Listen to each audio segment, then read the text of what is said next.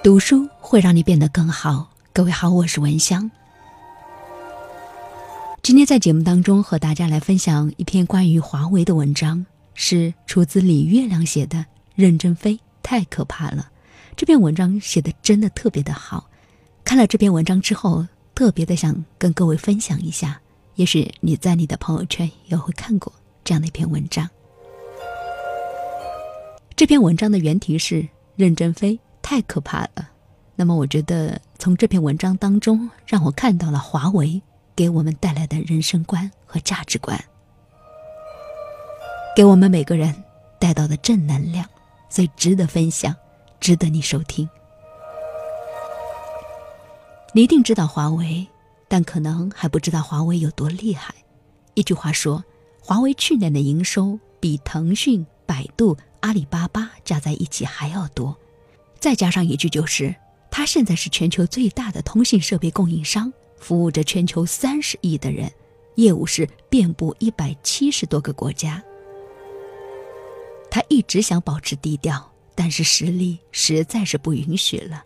树大招风，五月十六日，美国放出狠招，将华为列入实体清单，限制美国企业对华为出售技术和零件。这对一家科技企业来说是极大的打击。如果说去年抓捕任正非的女儿孟晚舟是美国打了华为一棍子，那么这一次美国是直接对着华为开枪了。此前呢，一家实力雄厚的著名企业被列入清单之后立即休克，几乎处死。而华为的命运如何，全世界都在关注。华为总裁任正非站上了他此生最凶险的风口浪尖。五月二十一日，在铺天盖地的猜测和瞩望当中，华为召开了一场重量级的中国媒体圆桌会。七十五岁的任正非在深圳华为总部，面对央视、人民日报、新华社等媒体，坦诚回答了记者们的问题。两个半小时，四十二个问题，信息量极大。不但有对眼下事件的清晰说明，更加遍布人生的哲理。不夸张地说，这场媒体会值得每个中国人了解，去深深的体悟。看过之后，你不只会懂了华为，也会懂了任正非，懂了人该怎样更高级的活着。这里面有八段精华，首先第一。不会有多少影响，底气来自实力。任正非说：“美国政客可能低估了我们的力量，我就不多说了，因为何庭波的员工信说得很清楚了。我们有些边缘产品没有备胎，这些产品本来迟早就是要淘汰的。这些有影响，但在最先进的领域不会有多少影响，至少五 G 不会影响。不仅不影响。”别人两三年也不会追上我们。五 G 的容量是四 G 的二十倍，耗电相比四 G 下降了十倍。五 G 基站只有一点点大，二十公斤，就像装文件的手提箱那么大，不需要铁塔了。五 G 能量非常大，能够提供非常多的高清内容。宣传上说费用下降了十倍，实际上可以下降一百倍。这样老百姓也能够看高清电视，文化就会快速提升。因此，五 G 可以改变一个社会。你瞧瞧，拥有芯片备胎，就意味着美国开枪的时候，华为早已经穿好了防弹衣。而领先全球的五 G 技术是华为征服世界的利器。当一个公司能够引领时代，让人过上更好的生活，他就没有理由被拒绝、被淘汰。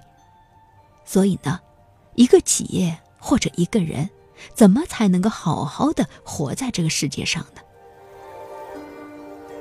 第一，你得有防弹衣，这样就不怕遭遇不测；第二，你得有自己的生存利器，这样你就能够有价值、有立足之地。真正的底气，从来不是靠虚张声势，而是靠自身的绝对实力。只有具备真正的实力，你才敢在暴风雨袭来的时候淡定从容地说一句：“没关系，我不怕。芯片不是靠砸钱，是靠砸科学家。实力是钱买不到的东西。任正非说：“修桥、修路、修房子，只要砸钱就行。但是芯片砸钱不行，得砸数学家、物理学家、化学家。我们在全世界有二十六个研发中心，拥有在职的数学家有七百多人，物理学家八百多人，化学家一百二十多人。”我们还有一个战略研究院，拿着大量的钱向全世界著名大学的著名教授撒胡椒面，而这些钱我们没有投资回报的概念。对世界各国的优秀大学生，从大二开始，我们就给他们发 offer。这些孩子超级聪明。举个例子，新西伯利亚大学连续六年拿到世界计算机竞赛冠军、亚军，但是呢？所有的冠军、亚军都是被谷歌用五六倍的工资挖走了。从今年开始，我们要开出比谷歌更高的薪酬挖他们来。葛大爷早就说了，二十一世纪人才最贵，这不是玩笑，是真理。如果说华为今天的底气来自它的实力，那这实力是什么？不是钱，不是影响力。不是全国人民的支持，而是他们掌握顶尖的技术，这是华为最核心的资本。而这个技术不是钱买的，是人们创造的。所以，一个企业或者一个人最核心的价值是什么？是那些非常有用，但是钱买不来的东西。比如说，一所学校好不好？取决于老师优不优秀，而不是校舍漂不漂亮。一个餐馆好不好，取决于厨师的厨艺好不好，而不是装修豪不豪华。做人也一样，如果你是一个厨师，你最关注的应该是你的厨艺，而不是身材。身材好当然好，但是厨艺好才能够让你一辈子有饭吃。核心能力是一个人的历史之本。打造这个能力是你一辈子都要坚持做的事情。第三，我们早有准备，人有远虑，才无近忧。任正非说：“我们的理想是站到世界最高点，为了这个理想，迟早要和美国相遇，那我们就要为了和美国在山顶上交锋，做好一切的准备。”我之前判断这个事情的出现可能是两年以后。由于孟晚舟被捕，导火索时间推前了。我们很多员工春节连家都不回，打地铺睡，就是要抢时间奋斗。五一节也是这样，很多人都没有回家。从二零零四年，任正非找到何庭波，说给你两万人，每年四亿美金研究芯片开始，到现在整整十五年过去，没有人。能够说清为了一款备胎，华为投入了多少钱、多少人？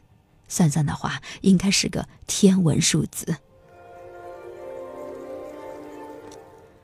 而这种未雨绸缪的超前意识，也是华为今天不被滔天巨浪拍死的关键。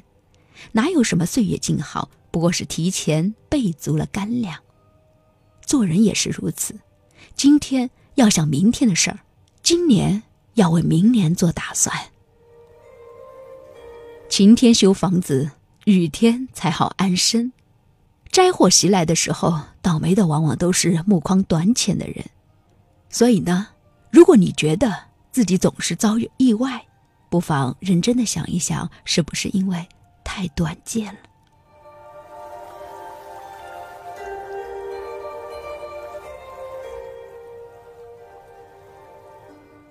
任正非还说过一句话：“华为只是商品，喜欢就用，不喜欢就不用，大格局才有大成就。”他说：“不能够说用华为产品就是爱国，不用就是不爱国。华为产品只是商品，如果你喜欢你就用，不喜欢就不用，不要和政治挂钩。我小孩就是用的苹果，这是这两天刷屏最多的一段。”其实，在民众群情激愤一触即发的时候，任正非先生只要稍微卖个惨，说一句“我们遇到困境，希望大家支持”，华为必定立刻受到巨大的拥戴，营收可能会立刻疯长。可是老先生的志向远不在此，他关注的是华为和中国更长远的未来。这种胸怀和格局实在是常人所不能及，令人赞叹。打个比方，你叔叔开了一家店，他家隔壁还有一家店，你更喜欢隔壁店的东西，想去买，又觉得对不住叔叔，你特别的纠结。这个时候，叔叔笑呵呵的拍拍你的头说。没关系，喜欢隔壁的就去买嘛。我有时也去他家买。如果我们都是他家买，他家的亲戚也就都会来我这买，所以我们都不亏。你们都买到了自己喜欢的东西，这样多好。你瞬间就释然了，就是这种感觉。而如果你叔叔小家子气呢？看了你进了隔壁店。他怒气冲天，揪住你大骂，说你不懂事儿、没亲情、吃里扒外，然后在所有亲戚面前批判你、搞臭你，让你又委屈又崩溃。而更严重的后果是，隔壁店主的亲戚也开始抵制你叔叔的店，最后两家店甚至两个家族都开始敌对争斗。他还说道：“让下面小厂家都能够活，给世界最大的善意。”任正非说。公司现在的问题是赚钱太多，因为我们不能够把价格降低，降低以后就把所有下面的公司全挤死了，就成为西楚霸王，最终也是要灭亡的。所以，我们不能够在产业当中这样做。苹果是榜样，永远是做一把大伞，让下面小厂家都能够活。如果苹果卖萝卜白菜价。全世界就没有其他手机了。我们钱多，用一部分投入战略，但是不横向扩张，就给大学和科学家给予支持。公司的问题是赚钱太多。瞧，他虽然是说了一句傲娇的话，但是令人敬佩。我们很有钱，但得势不猖狂，不恃强凌弱，不赶尽杀绝，给比自己弱小的竞争对手留活路。这第一需要境界，知道多元的生态才健康，才对自己发展最有利。第二需要善意，我们每个企业都不容易。任正非是对这个世界充满善意的人，这样的人遇到困境也必将收到世界反增的善意，所以他才能够立艰难而不倒。他说：“骂公司的帖子也不会被封，接受批判。”才有成长。任正非说：“如果想了解华为，就请看我们的新生社区。在新生社区，即使骂公司的帖子也不会被封，反而人力资源要去看看他骂的怎么样。如果骂得很对，就开始调查，再看看前三年他的业绩，业绩也很好的话，就调到公司秘书处来帮助处理一些具体问题，培训他，锻炼他。半年以后把他放下去，这些种子将来迟早。”要当领袖的，总说我们好的人反而是麻痹我们，因为没有内容。如果没有自我批判精神，我们就不可能活到今天。您看看，用一句话来形容，就是海纳百川，有容乃大。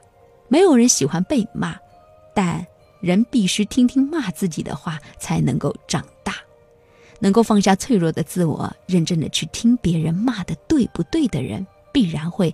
越来越强大。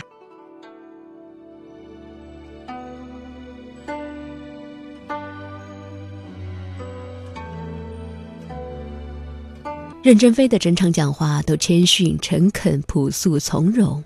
这两个半小时里，你完全感受不到他是风暴中心承受着最大压力的那个人，而是一个洗尽铅华的老人在阐述他毕生的理想。而且运筹帷幄，胸有成竹。也许真正强大到可怕的人，真的不是横眉立目、气势汹汹的那一种，而是不管遭遇什么，他都平静坦然。他一开口，你便觉得心安。别的老人到了七十五岁，如果会用智能手机聊天，我们都会觉得他很厉害了。而七十五岁的任正非还在大风大浪当中引领着世界顶尖的科技公司奋勇前进，用科技改变着整个世界的未来。这一次的媒体会，让我们看到了一个教科书式的企业家，谦逊、务实、有远见、有格局，默默开山辟路，不动声色地造福民众，强大祖国。好的，今天分享了一篇关于华为。哈，最近呢，呃，关于华为的新闻也是特别特别的多，那也是跟风一下，确确实实觉得这篇文章写的非常不错，能够给我们带来很多的一些正能量。总之，读书会让你变得更好。你可以加入到我的微信公众号，搜索“拼音文香九九幺八”，或者我的微信号是“拼音文香九九幺幺”。有好多听众都说我微信公众号更新的太慢，是的，因为它要图文并茂嘛。我有节目的音频，但是呢，因为它要搞很多的文字图案，因为本身上班最近工作特别忙，所以说没有个时间和精力去图文并茂，非常抱歉。当然，我依然会尽力而为，感谢大家的支持。当你的错一天一点一滴的累积，爱出现了破裂的痕迹。其实不是你说的每一句对不起，都能换回我的没关系。我没有原谅你，只是放过自己。以后再没有人像我这样的疼你。我不会为了你再去委屈自己。你完全的可以撕下虚伪的面具。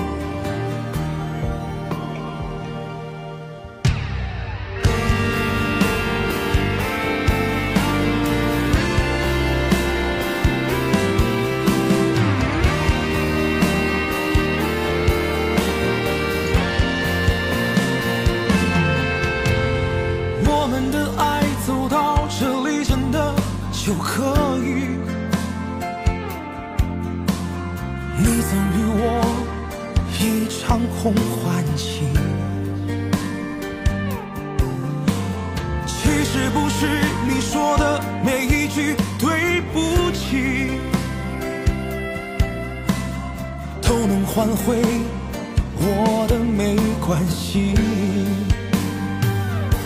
我没有原谅你，只是放过自己。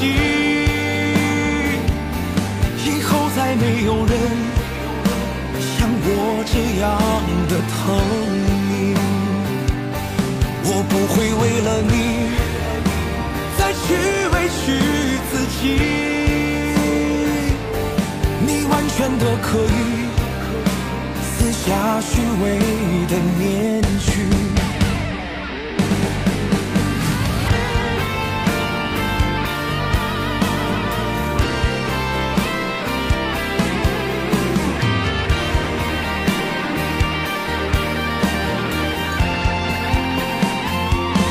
我没有原谅你只是放过自己。